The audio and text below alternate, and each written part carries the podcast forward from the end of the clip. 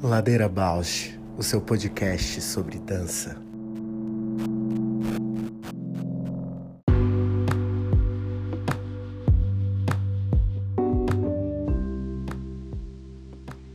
Ladeira Bausch é um encontro semanal para mover pensamentos de corpo.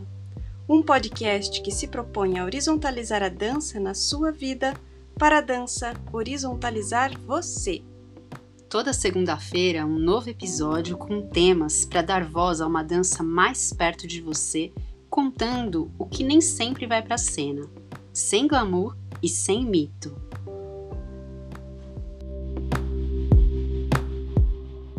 Alô. Alô, alô. E aí, ladeira pós-carnaval? Tô aqui me preparando para saltar o abismo com neblina, chuva. Nossa, viu? Virou um tempo aqui, loucura. Aqui também virou. Também tá. Falei, vamos começar essa, logo essa ladeira que eu não sei quanto tempo vai durar. Verdade, a tempestade vem que vem. E todas. Hoje eu tô super mística. Nossa, tô super mística. Ai, Tem conta. uns dias. E aí, nossa, eu tô assim, bagunçadíssima. Nossa, eu tô super bagunçada também, né? Acho que essa coisa de viajar, de como eu falei no post que eu coloquei, né? Às vezes tem questões emocionais que agora eu tô ficando muito mais. É... Antes eu acho que eu analisava muito racionalmente, agora eu tô mais no sensível. Nossa, essa emoção tirou um tônus daqui, ou colocou uma tensão ali. Isso tá assim, hum. muito radical. E aí, depois do feriado, essa semana aqui é meio. Começa no fim da semana e meio que estranha. Eu senti que eu estava com o corpo muito desorganizado e com preguiça de fazer prática, coisa que eu quase nunca tenho, né? Eu não sei uhum. se eu sou uhum. tão disciplinada que eu nem me dou tempo de ter preguiça, mas eu me peguei uns dois dias assim, do tipo, o dia inteiro enrolando e indo fazer minhas práticas mais no fim do dia, de noite. Eu geralmente não gosto de praticar à noite, geralmente pratico a minha prática pessoal nas manhãs. Uhum. E aí eu falei, nossa, o que que tá acontecendo? E aí fui sentindo, né? O tônus baixo. Sabe quando você fica com inchaço, excesso de líquido, corpo mais pesado? Mas Sim. tudo bem, né? Também é corpo. É bem essa sensação que eu tô, assim, que esse inchaço, daí a dorzinha, assim, da cólica. A lombar aperta. A lombar, e daí, assim, nossa, vários fatores, e parece que fica nessa negociação, né? Entre corpo, dor, estado e querendo já chegar no lugar melhor, né? Nossa, total. Hoje eu tava vendo umas coisas de internet que, nossa, né? Mundo da internet, enfim, mas era tipo cursos de yoga tal, e é uma que falava assim: eu prometo que eu vou levar você do nível zero ao nível 10 em yoga em três semanas. Eu falei, amiga, socorro, não quero fugir de você, é impossível isso. né? Porque essas coisas que promovem, né, prometem uma coisa muito rápida, hum, desconfio, desconfio é. muito. E eu fui sacando o meu processo essa semana que eu precisei me puxar mais nas práticas, né, nesses dias que eu estava mais letárgica, no sentido de, ah, ficar de pé, fazer coisas que me exigiam força, mas ao longo da semana eu fui ficando mais mística, porque eu fui indo para práticas mais de meditação, de respiração. E é impressionante quanto a respiração, né? Nossa, a respiração transforma muito a, essas sensações corporais. E aí eu, eu fiquei, fiz um link, assim, eu estava fazendo muito uma prática que a gente chama das baiacúmbacas, né? As pausas na exalação com os pulmões vazios. E aí eu falei, nossa, lua nova no corpo. E aí eu fui ver, era lua nova mesmo, mas foi tão doido, parece que eu senti. E aí eu tô super conectada. Eu tava lendo horóscopo, né? Não horóscopo de signo, mas os trânsitos, quais planetas, quais lunações. Hoje a lua entrou em Ares, então a tendência é a gente ficar mais ativo. O sol tá em peixes, que também é uma tendência de ah, ter ter a criatividade aflorada, das coisas fluírem um pouco mais, né? Então, essa combinação Ares-Peixes me deu uma animadinha, pelo menos motivacional. e você sente que é uma coisa, é, assim, hormonal mesmo? Porque eu sinto, assim, no fazer do exercício ou na respiração, eu acho que a respiração também tem essa questão de oxigenar, né? Que daí o corpo começa uhum. a criar espaço mesmo de respiro e de relaxamento, de concentração, né, de energia, assim, né? Uhum, circular, né? E eu sinto, às vezes, a, a troca hormonal mesmo, e o, e o corpo mudando a perspectiva, assim, o, a, a, o cérebro mudando o modo de ver o mundo, assim, sabe? Por conta de hormônios, assim, por conta de liberação, né, do suor, de, da própria alteração de ritmo, né, cardíaco, o, o quanto que libera, né, de, de substâncias você contrair os músculos, descontrair toda a cadeia de movimentos e acontecimentos que acontecem quando você faz um esforço, por exemplo, né, que você precisa superar, sair daquela condição, esforço muscular ou aeróbico, alguma coisa assim. Nossa, coisa do hormônio, né? Eles são as nossas drogas naturais, as nossas químicas, porque nossa, o último curso que eu fiz de anatomia, que foi muito focado nessas questões fisiológicas, falou muito, por exemplo, do que acontece no parto, né? Dessa oxitocina, que de certa maneira traz ali um estado para a mãe suportar né, uhum. com parto normal, suportar as dores, o sofrimento, e ainda criar um vínculo, um afeto com a criança. Então, que no leite também vai ter oxitocina para que aquelas pessoas, claro, né, a mãe sabe que carregou o neném, o neném deve sentir a mãe, mas é muito através desse hormônio, né, que o vínculo acontece. Então, tem um lance aí que é hormonal, químico, emocional, psíquico, tudo conectado, mas mesmo, como você está falando do ciclo menstrual, né, conforme a, as secreções hormonais vão mudando, a gente vai entrando em estados que é ovulação, a gente tem os picos de entusiasmo, né, de energia, e menstruação e pré-menstrual a gente está derrubada. Assim como o cortisol também para estresse, que pode deixar a pessoa completamente sem dormir, né? Tem muitas relações hormonais que são drogas potentíssimas para o corpo. Eu lembro quando eu corria, tinha uma hora assim, eu lembro que meu treinador falava: essa é a ponte da noradrenalina. Quando você tá. Qualquer pessoa que já fez um exercício físico intenso e tem que continuar com esse exercício, né? Chega um momento que você fala: não vou mais, não vai dar. E que aí, se você passa desse momento, parece que você vai muito mais. E aí eu lembro que ele falava, acho que era noradrenalina, que quando ela entra, que aí você faz e, e continua e segue, mas que antes dela entrar ela te derruba. faz uma troca, né? É incrível isso. E todo o corpo responde a partir disso, com, com uma energia e com sinapses mesmo, né? uhum. né? Com sinapses diferentes. É, porque se se tá ali com toxinas a mais e hormônios do mal, assim, né? Vamos dizer assim que, que são tóxicos a mais do que do que os hormônios que satisfazem o, cérebro, por exemplo, o pensamento muda completamente. Eu, eu, eu sinto assim, tipo. Muda completamente.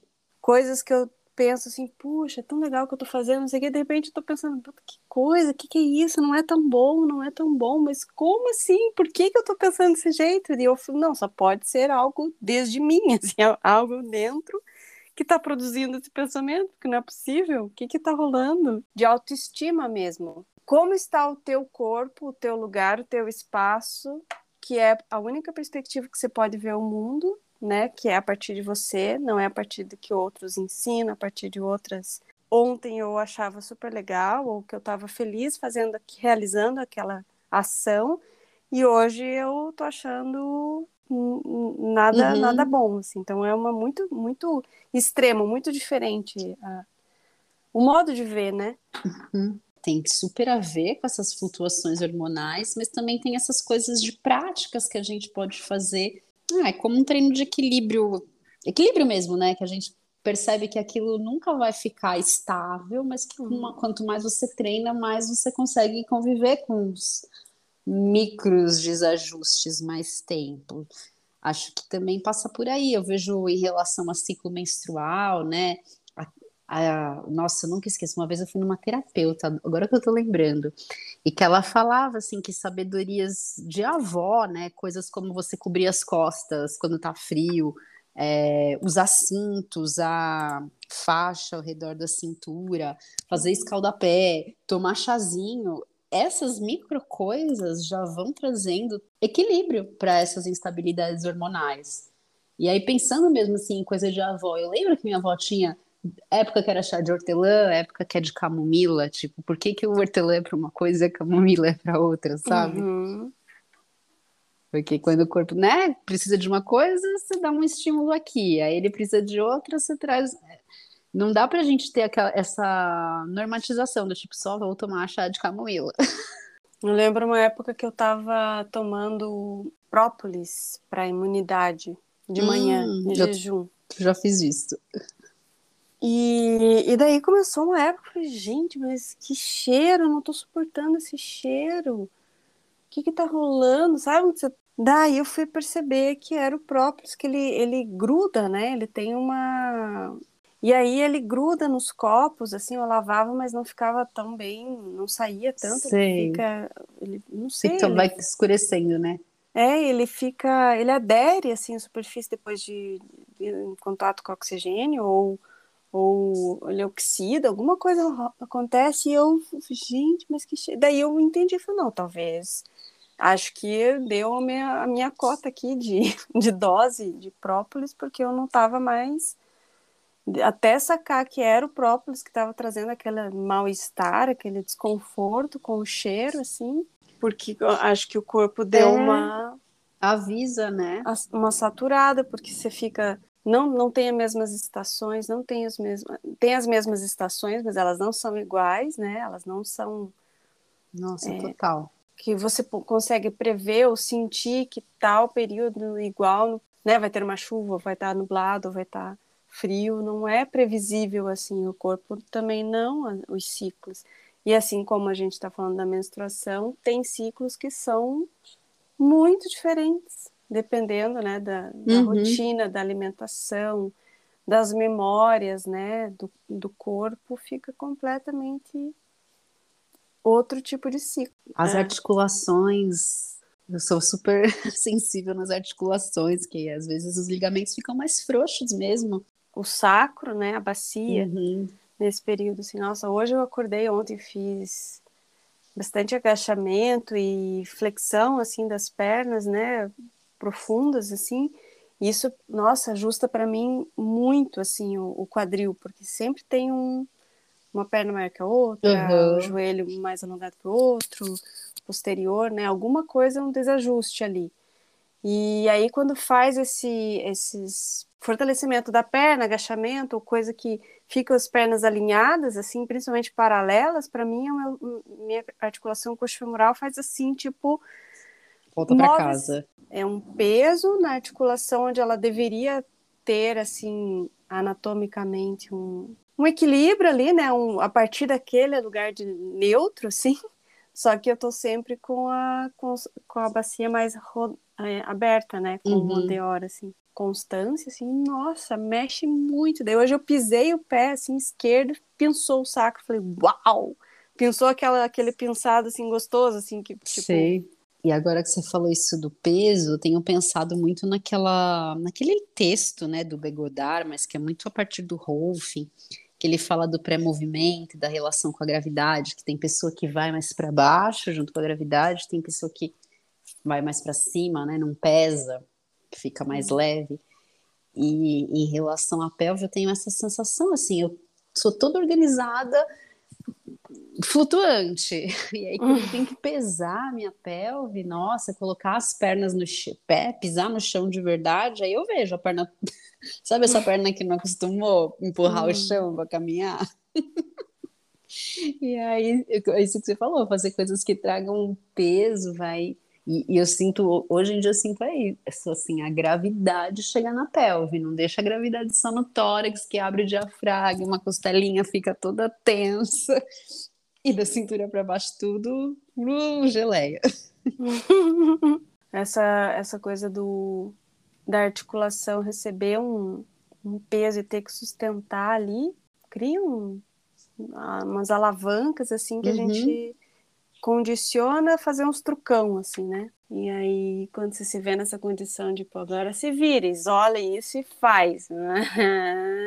Daí o corpo faz. Quero Uhum. voltar ali. que eu vi a reportagem, né, sobre a guerra e coincidiu com essa mudança de humor, assim.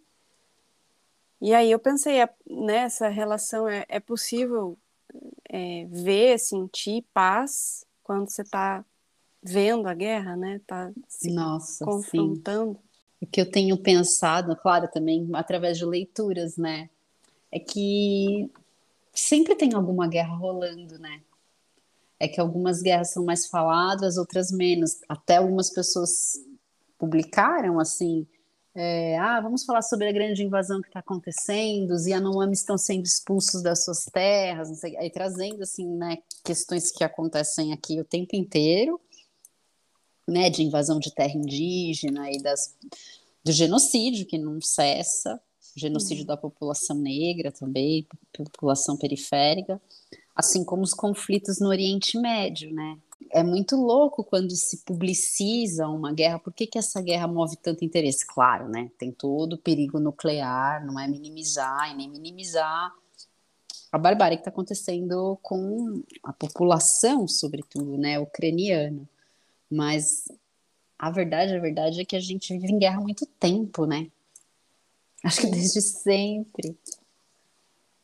E aí, como é que a gente alimenta outro outro potencial humano, que eu acho que isso é um potencial humano, né? Aquele lado da humanidade que é gananciosa, que está sempre conectada ao poder, ao desejo de poder, ao desejo de. a soberba. Mas hum. tem outros lados de humanidade. Não sei como é que a gente alimenta, sem ser romântica também, né? É, porque não é possível acreditar que não, vá, não haverá mais, né? Uhum. Que é aquilo que a gente estava falando, o equilíbrio, né? Ou entender quais guerras a gente pode ah, tentar né, atenuar. O que é pacificar uma guerra também, sabe? Como canalizar também, né? Filtrar o que se recebe, as informações, como canalizar, que eu acho que é muito que interessa de as informações que você recebe, as sensações que você tem, o que você sente, é como canalizar e colocar no mundo como um gesto. Nossa, mas é, é, é tão profundo, né? Porque ao mesmo tempo que eu falo, a gente sempre viveu em guerra, assim, eu imagino quem tá com o corpo mesmo nessa situação, né? Meu cunhado é polonês.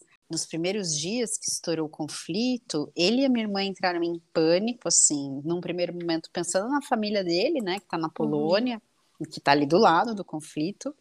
E no segundo momento, acho que durante a juventude ele fez intercâmbio em outros países que são daquela região. Então foi para ele, acho que morou na Hungria. Ele tem amigos que moram na Ucrânia.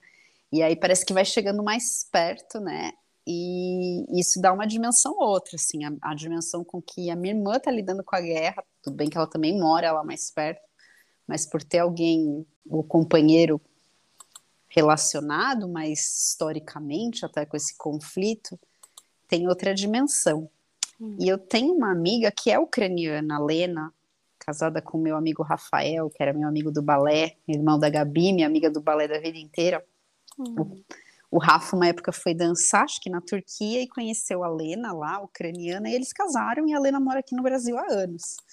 Só que a família toda dela tá lá, os amigos uhum. dela estão lá. E aí eu conversando com a Gabi, né, essa amiga em comum, falei como tá a Lena, como estão os familiares da Lena, porque foi a primeira pessoa assim que eu pensei, Ucrânia, a Lena. Eles estão dormindo em bunker, embaixo da terra. Aí quando você pensa isso, né, tipo, vai chegando mais perto, é tão forte e tão doloroso, né? que eu realmente não sei o que fazer para pacificar. A Lena estava organizando, era uma das pessoas, acho que estava organizando manifestações que teve aqui no Vão do MASP, na Avenida Paulista, acho que tem uma programada para domingo, né? É isso, resistência em relação àquilo que está pressionando, né? Então, é isso que a gente falou, para é, liberar, às vezes, precisa pressionar. Liberar um, é, a articulação total. do quadril precisa pressionar. Exato. Nossa, fez total sentido agora. Porque está cruzando tecidos, né? Está invadindo ali territórios. E aí precisa de pressão para liberação. Uhum, e talvez aí a, faz, faz sentido que a palavra paz não tenha muito lugar aí nessa pensando na metáfora do corpo, assim, pensamento do corpo, a paz não, não, não tem muito lugar, assim, seria mais esses acordos, negociações, conversa, diálogo entre as partes, as articulações, entre os tecidos, porque paz não vai ter. Essa, se pá, essa paz não, não existe, né? Nossa, você falando isso agora me veio assim uma coisa até meio pessimista, assim, mas pensar a paz relacionada à morte, não é essa morte que é trágica, que é uhum. devastadora, uhum. mas eu tô pensando muito, por exemplo, quando eu vi meu pai morto, quando eu vi meu avô morto, a expressão no rosto, semblante, assim, uhum. era um semblante de paz, e de paz nesse sentido que os conflitos daquele corpo que estava doente, né, cessaram, então uhum. pacificou. Você falando disso agora me veio essa imagem da paz como algo que só acontece quando para, né? Quando uhum. tem um, uma paragem. A paragem às vezes é impossível na vida, né? Sim. Na vida em movimento, atravessada. E quando um tecido morre, os outros também vão junto, né? É. Ou, ou é em conjunto ou vai à falência de todos, na grande maioria. Né? E, e vi uma cena de parto natural na piscina, assim, na banheira. Uhum. E com a, a mãe estava com o marido com a ah, filha um postou. pouquinho. Uhum. É, eu vi. E ali me fez assim, falei, poxa, que bonito, né? Esse lugar de dar o direito da mulher sentir que ela vai dar à luz, sentir todos os processos vividos para a passagem, né? Porque não é só dar à luz, é a, a passagem de uma mulher gestante para mãe, uma mulher né? mãe. E a criança sentir ali também a passagem de uma filha única por uma filha e irmã mais velha. E sentir a mãe sentindo a dor, sentir ela sentindo o luto de ser quem ela era, e a, e a partir daquele momento que passa a criança da, de a presença de um feto para um bebê, né, que ela sai uhum. da barriga, é, passa a ser uma, uma, criança que é a irmã mais velha, com, tem um luto de quem ela era, um luto de, e, um, e um nascer de quem ela é, vai, se tornou naquele momento. O pai ali também é, vendo a mulher, vendo a mãe dos filhos dele, vendo a companheira, né, vendo a filha dele, vendo o bebê nascer, passar de, né, da, da mulher para a passagem da vida para ele também. E aí fiquei muito nessa passagem no direito de sentir, passagem, toda passagem de presença, que é a presença em vida, a presença em morte, a presença, seja qual for essa presença, ela tem entre um luto e um, e um nascimento, um luto e um nascimento. Uhum. E agora voltando lá aos misticismos, né? É uhum. É bem louco assim a jornada dos arcanos maiores do tarô, né? Onde a carta que se chama algumas leituras a morte ou a ceifa, ela tá quase no meio do jogo. Porque ela mostra ali um momento onde algo precisa renovar, transformar, né, de ir para um fundo, para uma gravidade de situação, para liberar coisas, para que algo novo, né, aconteça, parece que é algo meio natural. Mas eu acho que, enfim, a gente vive numa sociedade muito bárbara, né, de, de barbárie, de tragédias, então a relação com a morte vai saindo do natural e vai entrando numa perspectiva muito traumática. Então hum. não é natural a maneira como a gente lida, a gente já lida geralmente mediado por traumas, né? De violência. Tem um peso muito maior, né? Muito Se fosse maior. só a passagem, né, de um. E aí, voltando para os assuntos dos nossos últimos posts, aí eu entro mega em crise com a modernidade, né? Porque eu acho que essa vida moderna, mediada de máquinas, da urbanidade, vai colocando a gente em contextos onde a vida passa mais rápido. E esse passar mais rápido pode ser porque você se gasta, desgasta, adoece, ou porque tem violência, muita desigualdade. E é isso que vai doendo, né? Uhum. E era um pouco por aí que eu tinha pensado em escrever, o que eu estava sentindo, essa relação do quanto é revolucionário, o quanto é, é a contramão né, do que está imposto para você sobreviver nessa, no mundo de hoje, você olhar para si, parar, pausar, cuidar, que que tá precisando? Parece que está fazendo uma coisa muito errada, né? Não, não. E o tempo, o tempo é dinheiro, o tempo está passando. E aí, como é que você vai, como é que vai fazer? Ah, vai, vai cuidar de você, vai fazer uma academia, vai fazer uma respiração, uma meditação e o mundo vai tirar uma licença do trabalho, é, né? Em aspectos de produtividade, o que é ser produtivo quando você não está produzindo mais nada estafado, né? De é, eu acho que tem, tem bastante filósofos que falam dessa, dessa perspectiva, né, da modernidade, dessa produtividade, dessa vida que vai se esvaziando pela produção, pelo excesso de produção. E é chocante a gente desarmar isso na gente, porque eu sinto culpa quando uhum. eu, né, nossa, me sinto, ah, me desvalorizo quando eu preciso de outro tempo, quando eu preciso de outro processo. Exatamente. É forte isso, né? Não tá. Você tá deslocada, né? Não tá adequado ali, tá alguma coisa errada.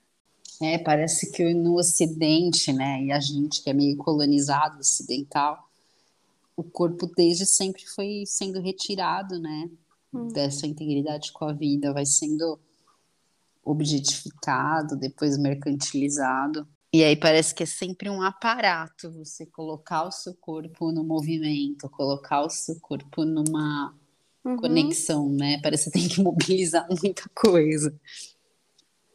Só quando você tiver uma estabilidade, só quando quando você aprende, talvez quando criança, que é importante, mas depois você não tem mais tempo. Isso não é uma prioridade, isso não é uma qualidade de vida, de é, perspectiva, né, de vida longevidade e até de produtividade, que você produz muito mais se você está com em equilíbrio, né?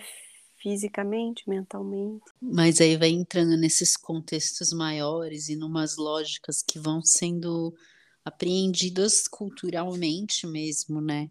Muitas pessoas associar a fisicalidade, o corpo, é algo muito distante da vida quase que tem uma existência separada mesmo, né? Essa separação corpo e mente que o Ocidente fez, que algumas pessoas vão lá marcar no, renas no Renascimento, não, é no, no Iluminismo, né? Que o Descartes, no Descartes, enfim, na filosofia dele se expressa muito claramente. Que fala, penso, logo existo, como se existir fosse só se refere à capacidade intelectual, né?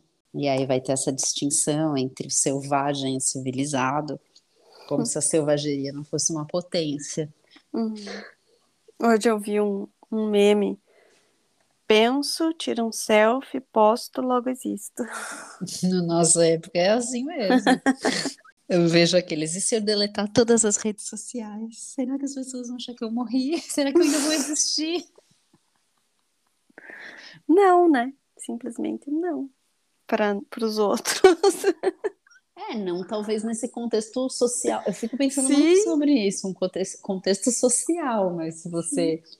começar a ficar amiga dos seus vizinhos, do dono Sim. do mercado, aí muda o seu contexto e talvez você exista, talvez você seja a moça que compra pão de terça-feira. Não, e a partir dessa pergunta, né? É, se a pergunta já vem do, das redes sociais, não vai existir. É, né? não vai. É desistir. Uhum.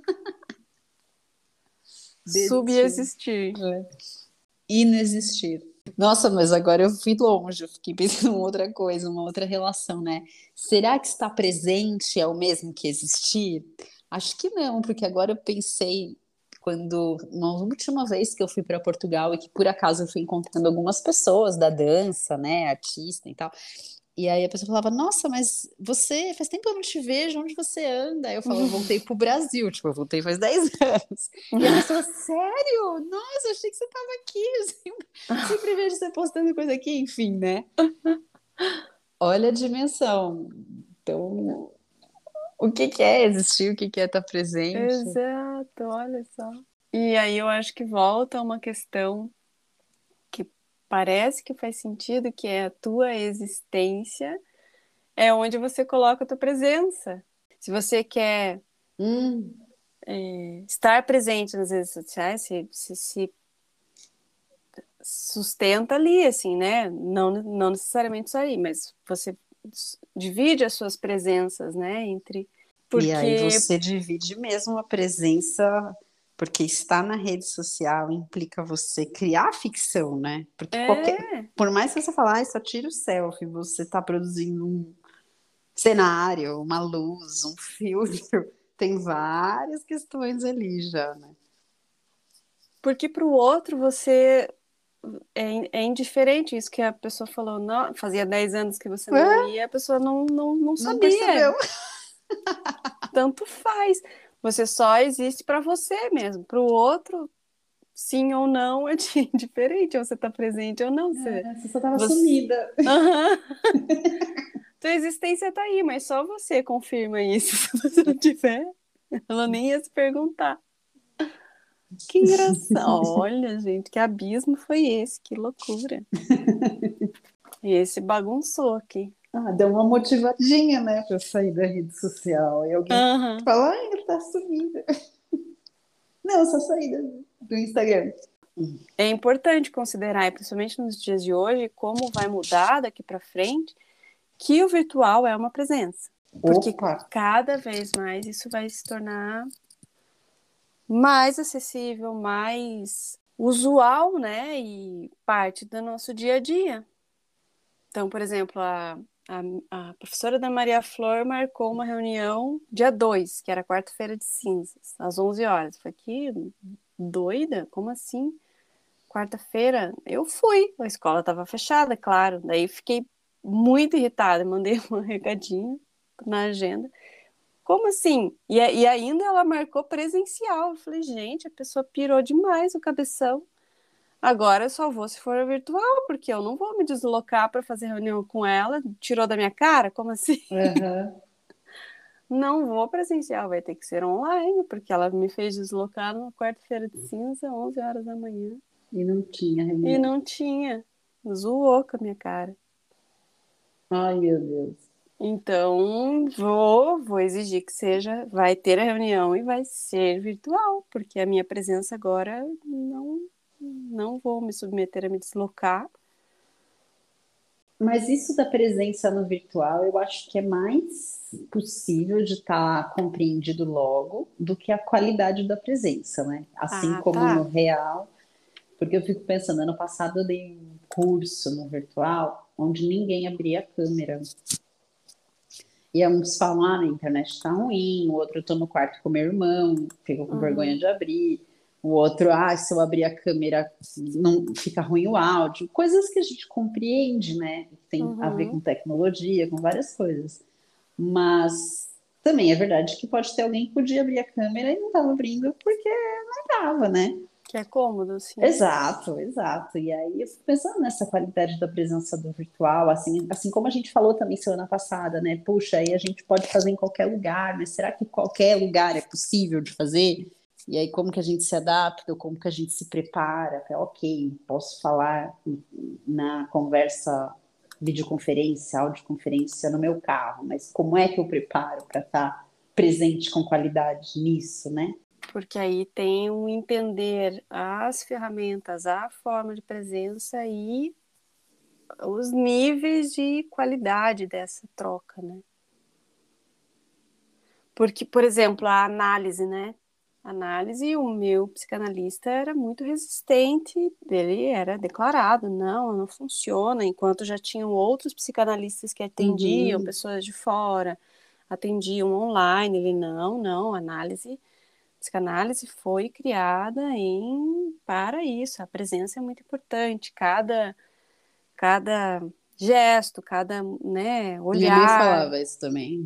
Começamos já faz dois anos que a gente continua fazendo sessões semanais online e ele, e ele tem observado quanto que foi produtivo, assim, né? O quanto que, que é, é, é notável a, o avanço, assim. Mas que ele hoje ele já ele não, não abre mão no sentido tem a sua qualidade, tem a sua importância, a presença, mas há casos que é, né, o deslocamento é cansativo, o custo, tudo implica questões e que a pessoa às vezes fica muito mais à vontade e se solta. Total, total. Isso eu também pensava em relação à aula de yoga, tanto é que eu fui das últimas a adotar a aula virtual. Eu comecei a dar aula virtual em agosto, a pandemia começou em março de 2020. Mas o que eu percebi nas minhas alunas, muitas delas é que elas estarem na própria casa, deixava elas mais confortáveis para experimentar algumas coisas, para cair de postura, sabe? Por exemplo, cair uhum. entre aspas, né? Mas tipo, às vezes na aula não vai muito porque tem medo de, de desequilibrar, de cair, alguém vai ver. Na uhum. de casa eu vi elas, eu vi muitas alunas que avançaram porque podia desequilibrar, podia cair. Uhum. É, assim como entrar na aula de pijama, tipo, ao uhum. invés dela acordar às sete para chegar na aula às oito, ela acorda sete, cinco para as oito. então teve, eu percebi esse avanço, mas aí falando da minha prática, eu também estou praticando online desde que a pandemia começou. Uhum. E ano passado teve um momento que eu entrei em crise que eu falei, nossa, mas parece que eu parei de evoluir, né? Bem entre aspas, o que evoluir significa. Será que eu estou precisando de toque? O que será que eu estou precisando? Não sei o quê. E essa semana até escrevi para minha professora de yoga, muito misterioso. Eu não sei o que aconteceu, mas sabe quando parece que o corpo está indo, que dá, eu me senti mega evoluindo e não mudou nada. Eu tô em aula online, né? Hum. Mas eu tô, mas, mas eu senti que alguma coisa mudou na minha relação com a condução. Talvez eu tô olhando menos o que ela mostra na câmera e me conectando mais ao que ela fala e aí seguindo mais a instrução. Porque num primeiro momento eu senti que eu fiquei muito focada no vídeo, sabe? E às vezes não tão focada no meu corpo, eu enquanto praticante. E aí essa semana alguma coisa mudou e que eu falei, ah, não, acho que eu vou continuar no online mais um tempo. Hum. Eu senti isso, falei até, acho que me chamaram para dar treinamento para os professores, né? E eu estava hum. no processo em que eu estava sendo aluna e ao mesmo tempo dando aula. E aí, foi, no momento que eu fui dar formação para professores, eu comentei isso, assim, o quanto que eu entendi para não ficar relutando com o fato, ah, é virtual, não aprende tanto, que entender que o processo de aprendizagem é em cada corpo, em cada criança ou em cada pessoa, te liberta da questão de você ser responsável pelo aprendizado, assim. Você Nossa. é responsável por passar, por transmitir, por conduzir, por mediar, é, estar à disposição para tirar dúvidas, tira proveito daquele conhecimento que vem, processa. É, e aquilo também, eu, eu, sinto que eu tinha liberdade de vou escrever, eu quero ouvir, estou ouvindo, mas eu estou ouvindo desenhando. Estou ouvindo, vendo imagens, buscando. Ah, eu vi um nome, já vou e pesquiso. Eu tenho é, um, cada pessoa tem os seus recursos em mão, no seu ambiente, com o seu corpo, para articular da melhor forma. Assim. Porque isso me fazia sentido discutir a respeito, porque uh, se ficasse discutindo que ah, o presencial não é diferente, se ficasse batendo nessa mesma tecla, é, não ia não ter a, do lugar, né? não ia ter a perspectiva do qual é o ponto positivo que estamos vivendo.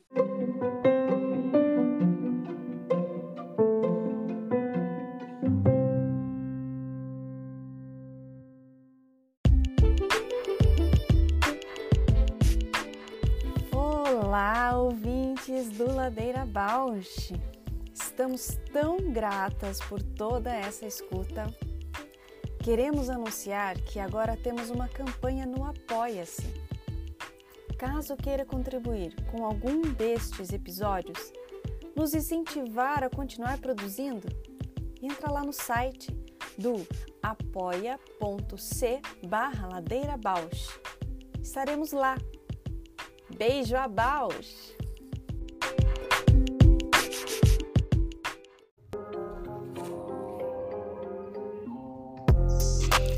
O Ladeira Bausch tem uma parceria com o Portal Mude. Você pode seguir a gente por lá e acompanhar as novidades sobre dança exclusivas desse portal. Se você tem interesse por uma parceria com o Ladeira, manda sua proposta pra gente. ladeirabausch.gmail.com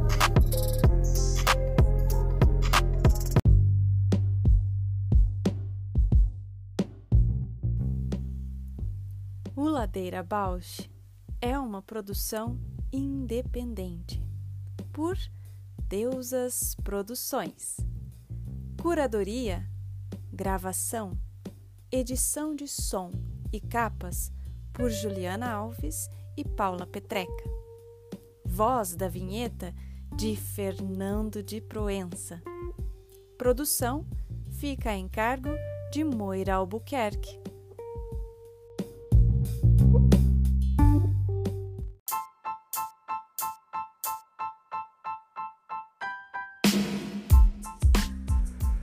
Ladeira Bausch, o seu podcast sobre dança.